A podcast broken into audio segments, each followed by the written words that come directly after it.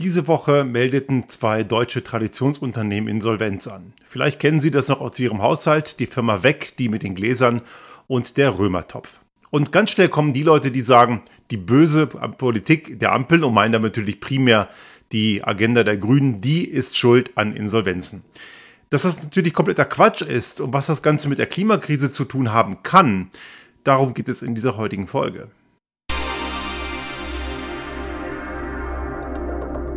Der Restart Thinking Podcast. Ideen und Lösungen für die Transformation der Wirtschaft und Gesellschaft für das 21. Jahrhundert.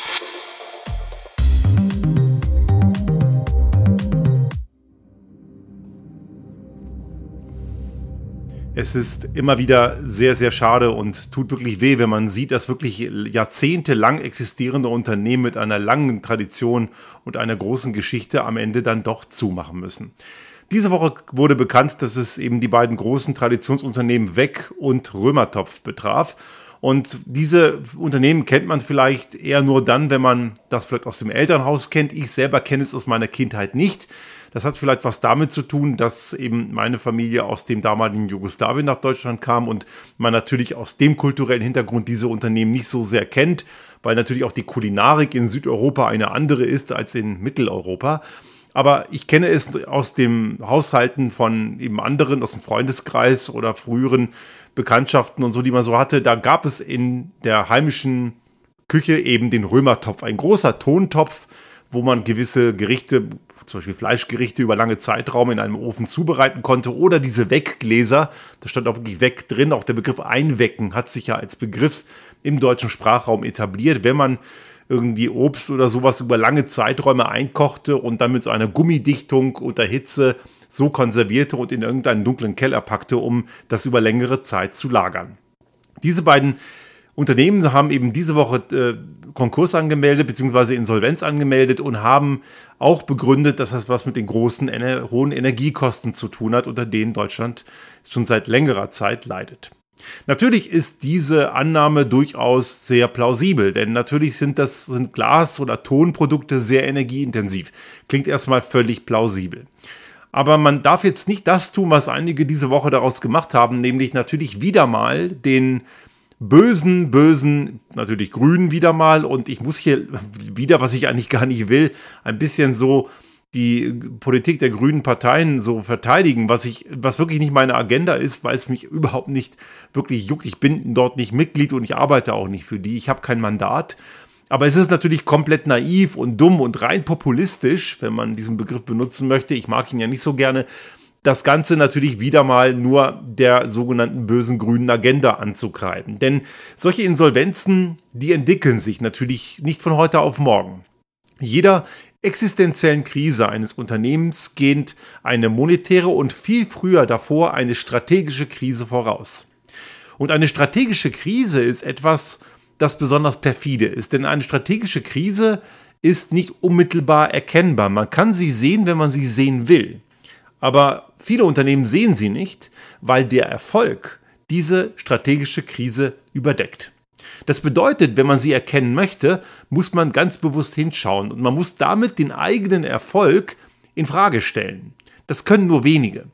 Es gibt viele Beispiele, Nokia kennt jeder oder auch Kodak oder Aqua, Unternehmen, die Opfer ihres eigenen Erfolgs geworden sind, weil sie gewisse Veränderungen und Trends einfach nicht erkennen wollten oder es vielleicht auch nicht konnten. Und am Ende sind sie insolvent, verschwinden vom Markt und spielen keine Rolle mehr. Auch die deutschen Autohersteller laufen gerade komplett in eine solche Falle. Ich habe 2016 mal auf einem Blog einer deutschen Redneragentur mal was über Elektromobilität und die Bedrohung für die deutsche Autoindustrie geschrieben. 2016, und das ist leider alles eingetreten, die deutschen Automobilhersteller spielen weltweit in, in, der zukunftsfähigen Mobilität, also in der zukunftsfähigen Antriebstechnik überhaupt keine signifikante Rolle. Das machen sich ganz primär eben China, also chinesische Hersteller, haben wir in der letzten Folge auch schon mal drüber gesprochen, und Tesla und vielleicht sogar ein türkisches Unternehmen, das jetzt gerade angefangen hat, Elektroautos zu bauen, dessen Name mir gerade entfallen ist, aber kommt vielleicht auch noch, werden wir vielleicht öfter mal von hören. Es gibt also dort ganz andere Spieler am Markt und die deutschen Hersteller kommen dort nur unter ferner Liefen vor. Und auch das ist eine Konsequenz des Ausruhens auf alten Erfolgen. Aber zurück zu dem eigentlichen Kern. Also solche existenziellen Krisen, die am Ende in eine Insolvenz führen, die haben immer eine Vorgeschichte. Und die Vorgeschichte ist selten nur wenige Monate alt. Das kündigt sich über Jahre an, über Versäumnisse, Managementfehler und eben das Ignorieren von strategischen Krisen. Also eine strategische Krise ist also ein Zustand, in dem ein Unternehmen durch Veränderungen in der Gesellschaft, gewissen Technologien, Einflussgrößen, eben allem voran auch die Klimakrise bedroht wird und aber nichts dagegen tut. Und das mündet irgendwann natürlich in das Desaster. Das ist ungefähr so wie jemand, der eben ständig nur säuft und säuft und säuft und die Warnungen, dass man weniger saufen soll, ignoriert und irgendwann mal an einer Leberzirrhose stirbt.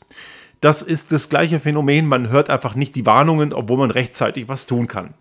Das ist aber genau ein Phänomen, was sehr oft passiert. Also rein vom zeitlichen Horizont kann die aktuelle Regierung jetzt überhaupt gar nicht das Problem sein für in solche Insolvenzen, wie diese Woche bekannt wurde von Weg oder auch von Römertopf und einigen anderen zahlreichen Firmenpleiten. Was dazu kommt jetzt in den letzten Monaten, wenn man über Firmenpleiten jetzt im Jahr 2023 redet, sind natürlich auch gewisse Folgen der Corona-Pandemie. Viele haben in der Pandemie auch durchaus Probleme gehabt, für die sie nichts konnten. Und einige haben daraus gelernt und sich berappelt, aber andere haben einfach nichts getan und mit Corona-Hilfen einfach die Zeit durchgewettert und gehofft, danach läuft alles wieder so wie vorher. Ist nicht immer so und auch dort hat man vielleicht gewisse Trends nicht erkannt. Ob das jetzt alles auch bei Weg und bei Römertopf der Fall ist, kann ich nicht beurteilen. Dazu bin ich zu wenig drin. Aber auch da kann man natürlich jetzt nicht sagen, die hätten was tun können. Das möchte ich mir jetzt hier nicht anmaßen. Aber es sind alles Fragen, die man durchaus stellen muss, bevor man jetzt einfach mal eine bestimmte Person oder eine Gruppe von Leuten, die man zum Feindbild erklärt, hat, äh, dafür verantwortlich macht, was eben sehr unwahrscheinlich ist. Das heißt also, auch diese ganzen Nachfolgen der Corona-Pandemie können eine Ursache für Insolvenzen im Jahr 2023 sein. Und schließlich und letztlich gibt es auch noch die Klimakrise selbst. Die Klimakrise und all ihren Auswirkungen, was eben was, was mit Energie zu tun hat und den entsprechenden Kosten, die daraus resultieren, das hat verdammt viel damit zu tun, ob man sich schon rechtzeitig und man weiß viele Dinge schon seit Jahrzehnten dafür gewappnet hat. Und das haben viele Unternehmen einfach nicht getan. Man hat sich in Mitteleuropa, das gilt für Deutschland wie auch für Österreich und viele andere europäische Länder, in der vermeintlichen Sicherheit von billiger Energie auf fossiler Basis, primär durch russisches Gas, einfach sehr, sehr kuschelig gemütlich gemacht. Die Warnungen, unter anderem auch von Leuten wie uns, dass das Ganze ein Ablaufdatum hat. Und gut, ich habe dir jetzt nicht gedacht, dass das Ablaufdatum durch eine kriegerische Auseinandersetzung, eine russische Invasion in die Ukraine kommt, sondern eher durch die immer steigende, steigenden Kosten durch fossile, von fossilen Energieträgern, was ja auch absolut richtig ist, dass man sich rechtzeitig dafür fit machen muss und bereit machen muss, damit man eben nicht ins offene Messer läuft, wenn es soweit ist. Und das passiert gerade bei sehr vielen. Also wenn irgendwelche Industrieverbände und Lobbyistinnen gerne jetzt die bösen hohen deutschen Energiekosten beklagen und dabei natürlich wieder mal sehr gerne die Grünen verantwortlich machen, obwohl die die Energiekosten gar nicht so hoch getrieben haben. Die waren ja schon vorher hoch und das hat in Deutschland nichts mit erneuerbaren Energien zu tun. Im Gegenteil, die erneuerbaren Energien wären eine Lösung, aber die wurden ja über Jahrzehnte sabotiert dann machen sich diese Leute das Ganze viel zu einfach, denn Unternehmen hätten schon viel früher anfangen können, ihre Energieversorgung Schritt für Schritt zu ändern. Und weil das natürlich nicht immer so einfach ist, wie zum Beispiel hier bei uns, wir sind hier ein Wohn- und Bürogebäude mit einem relativ überschaubaren Energiebedarf. Man kann das keineswegs vergleichen mit einem Unternehmen, das jetzt sehr, sehr hohe Energieverbräuche hat, durch hohe Prozessenergie, sei es elektrisch, sei es durch Wärme oder was auch immer Natürlich ist ein Unternehmen wie Weg oder Römertopf, die Glas- oder Tonprodukte herstellen, die haben natürlich ganz andere Energieherausforderungen, aber die hätten es schon natürlich viel, viel früher anfangen können, sich zu transformieren und Prozesse einzuleiten, die sie davor bewahren könnten, in einer Energiefalle zu laufen. Und das ist nicht neu und damit hätten die auch schon vor zehn Jahren anfangen können.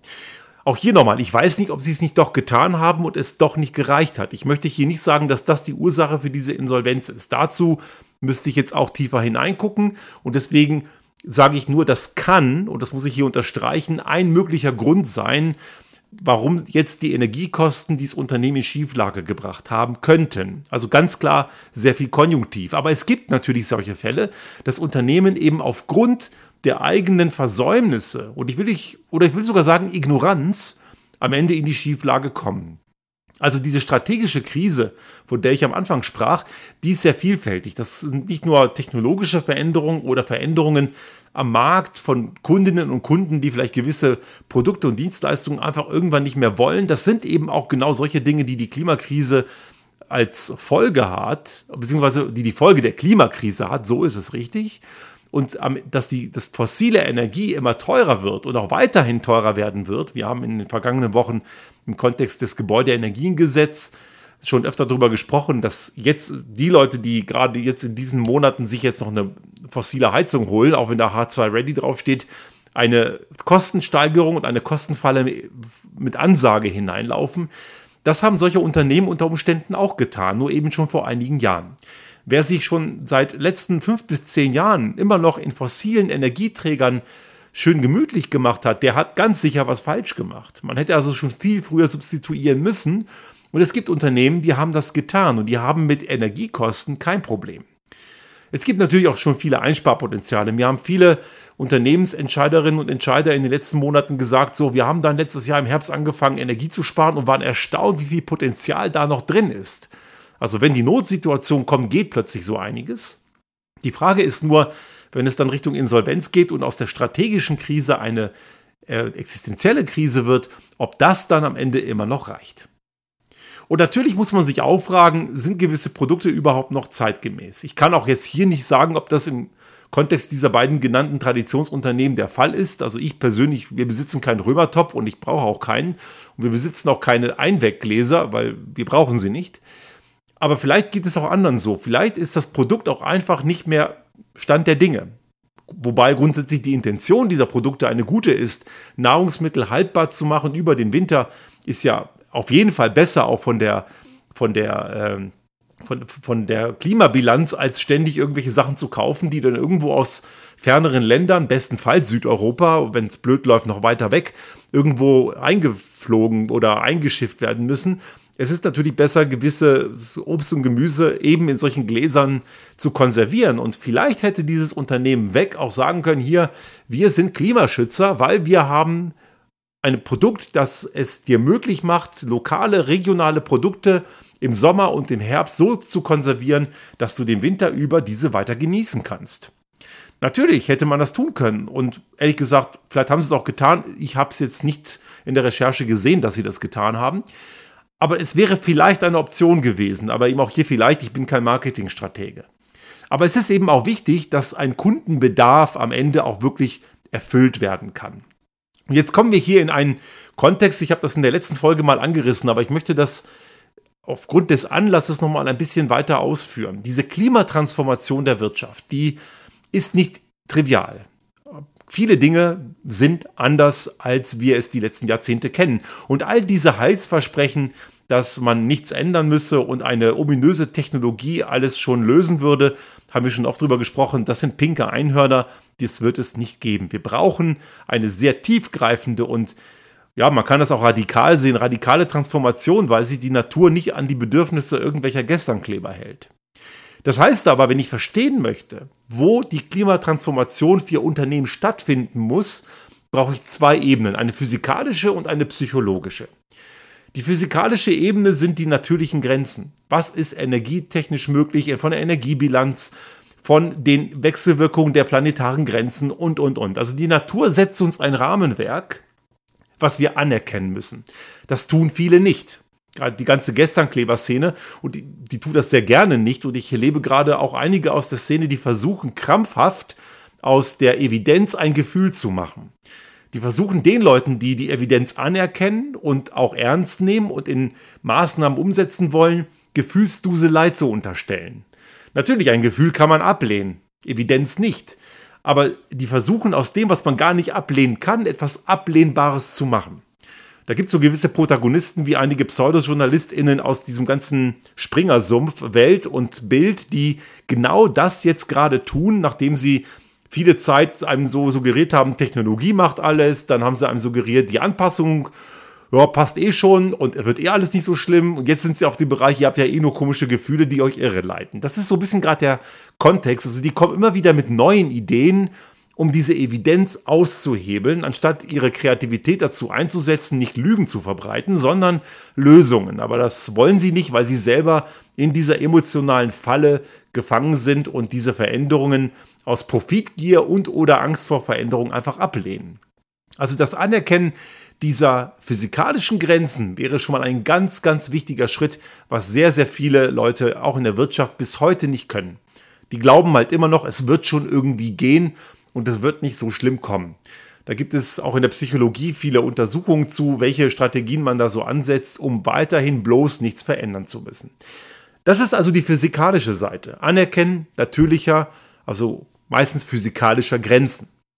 Und dann haben wir eine andere Seite, die psychologische Seite.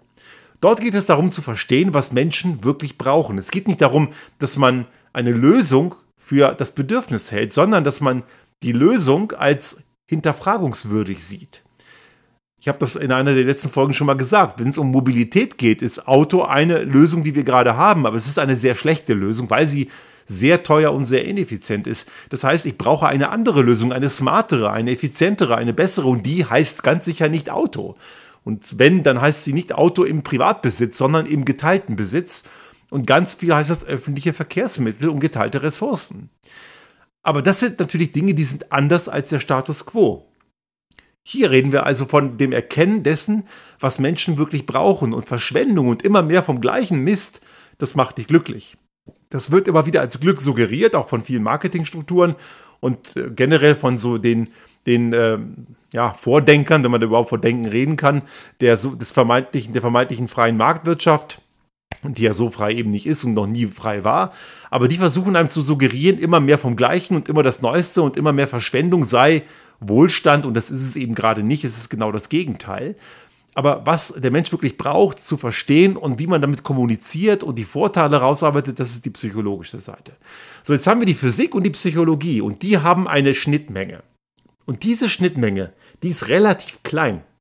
Also die Möglichkeiten der Natur sind eine gewisse Menge und die Bedürfnisse sind eine andere Menge. Und ich kann nicht alle Bedürfnisse abdecken, weil die Grenzen der Natur dem widerspricht und nicht alle Grenzen, die die Natur uns erlaubt, äh, erfüllt Bedürfnisse, die Menschen wirklich wollen. Das heißt, die Schnittmenge ist relativ überschaubar, aber sie ist größer, als man glaubt. Und in dieser Schnittmenge, da muss ich meine Transformation als Unternehmen durchführen. Und wenn Unternehmen heute in die Insolvenz gehen, das kann viele, viele Gründe haben, aber ganz oft ist es so, dass sie entweder die psychologische Seite, also was wollen die Kundinnen und Kunden wirklich, ignoriert haben, nicht erkannt haben, oder aber, oder manchmal ist es auch ein und, sie haben die Grenzen der Natur ignoriert, indem sie sich zum Beispiel ständig immer nur auf, die, auf, auf vermeintlich billige fossile Energieträger eingelassen haben. Und das macht die strategische Krise aus. Die strategische Krise ist der Beginn der Ignoranz dieser beiden Ebenen. Und diese kleine Ebene, die führt am Ende dann dazu, dass ein Unternehmen am Ende Produkte, Prozesse, Abläufe, die Strategie, die Mobilität, die Energieversorgung und, und, und mal mehr, mal weniger auf den Kopf stellen muss. Das kann sehr, sehr tiefgreifende Auswirkungen haben. Wir haben zum Beispiel bei uns im Unternehmen ein Instrument entwickelt, den Klimatransformation Kompass. Das ist so ein Fragenkatalog, mit dem man in so einem Coaching-Prozess zum Beispiel prüfen kann als Unternehmen, wo man steht, wo man idealerweise hin kann und welche Möglichkeiten bestehen. Da gibt es eine gute Orientierung. Aber das Entscheidende am Ende ist, dass Unternehmen erstens wissen, wo sie stehen und dass sie es am Ende auch wirklich, dass sie wissen, wohin sie wollen und dass sie es am Ende auch umsetzen. Und der letztere Punkt ist der, der am meisten wehtut. Der ist anstrengend. Der ist verdammt anstrengend und der ist auch nicht immer sonderlich gemütlich, weil man Menschen ja immer wieder aus der Komfortzone holen muss. Aber dieses Rausholen aus der Komfortzone ist letzten Endes alternativlos, denn tun wir es nicht, sind wir als Unternehmen am Ende ausgeliefert. Es sind also zwei Seiten, die gerade die Wirtschaft in die Zange nehmen. Und ich habe das mit dem Verlust der Wettbewerbsfähigkeit in Europa und so in den letzten Folgen ja einige Male thematisiert.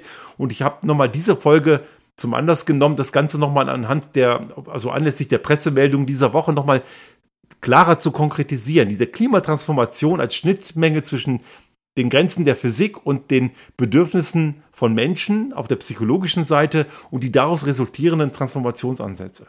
Und die sind nicht immer populär in dem Moment, aber das Gute ist, danach ist es besser. Es ist halt nur anders als der Status quo und damit haben viele Menschen extrem große Probleme. Aber diese Probleme kann man lösen. Das sind wirklich reine Kopfsachen. Es ist nur in den Köpfen dieser Veränderungsverweigerer zum Teil. Also manche sind wirklich eklatante Veränderungsverweigerer und die reißen gerade die ganze deutsche Wirtschaft und auch in, in Österreich die Wirtschaft komplett in den Abgrund, weil sie eben diese Veränderungen ablehnen. Und andere tun sie schon längst. Also selbst wenn einem die Verantwortung für künftige Generationen bei der Klimakrise komplett am Anus vorbeigeht, einem komplett wurscht wäre. Und es gibt einige, denen ist es wurscht. Die sagen das manchmal auch sehr offen.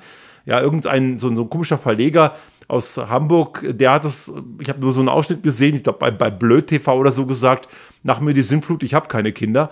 Das, ob er das ernst meint, weiß ich nicht. Wenn er intelligent ist, dann meint er das nicht ernst. Wenn er ähm, wenn, oder anders, wenn er sehr, sehr doof ist, dann meint er das ernst. Wenn er etwas weniger doof ist, dann meint er das nicht ernst und will nur Aufmerksamkeit. Aber es gibt Leute, die denken wirklich so. Aber selbst wenn man, wenn einem das wirklich egal ist, was man mit der künftigen Generation hat und was man mit ihnen anstellt, dann müsste es einem aber auch wenigstens wichtig sein im Sinne der eigenen Wettbewerbsfähigkeit und auch des eigenen Wohlstandes. Und die Leute, die heute so mein Alter sind, so zweite Hälfte der 40er und auch in den 50ern und vielleicht sogar in den, in, den, in den 60ern, wenn die ihr Verhalten nicht ändern, die werden es merken. Auch die werden es merken, weil die Folgen, die die Natur so zu bieten hat, die werden halt immer deutlicher und immer kräftiger. Wir haben zum Beispiel diese Woche feststellen müssen, dass unsere Trinkwasserversorgung nicht mehr so 1A ist. Wir müssen unser Wasser derzeit abkochen. Auch bei einem sehr starken Starkregenereignis ist die Trinkwasserversorgung beeinträchtigt und äh, irgendwelche Überflutungen haben dazu geführt, dass der Wasserbehälter verdreckt wurde. Also selbst wenn man keinen Regenmangel hat und deswegen Wasser einschränken muss, kann auch zu viel Regen das intakte Trinkwasser beeinträchtigen. Solche Effekte nehmen zu und das hat am Ende immer auch Auswirkungen auch auf den eigenen Wohlstand und auf die Wirtschaft. Insolvenzen haben viele verschiedene Ursachen. Aber die Insolvenzen von Traditionsunternehmen, wie, diese, wie wir es diese Woche gehört haben, die werden mehr werden, wenn die jeweiligen Entscheiderinnen und Entscheider nicht endlich anfangen, ihre Hausaufgaben zu machen. Denn die Unternehmen, die ihre Hausaufgaben gemacht haben, die haben gerade mit Energiekosten und anderen Sachen entweder gar keine Probleme oder sehr viel weniger. Und das hat man selbst in der Hand. Und wir wissen schon seit Jahren und oft auch schon seit Jahrzehnten, was zu tun ist. Wir wissen es auch heute. Und die, die noch nicht damit angefangen haben, die müssen es ganz, ganz dringend tun, denn sonst haben sie ganz sicher ein Problem.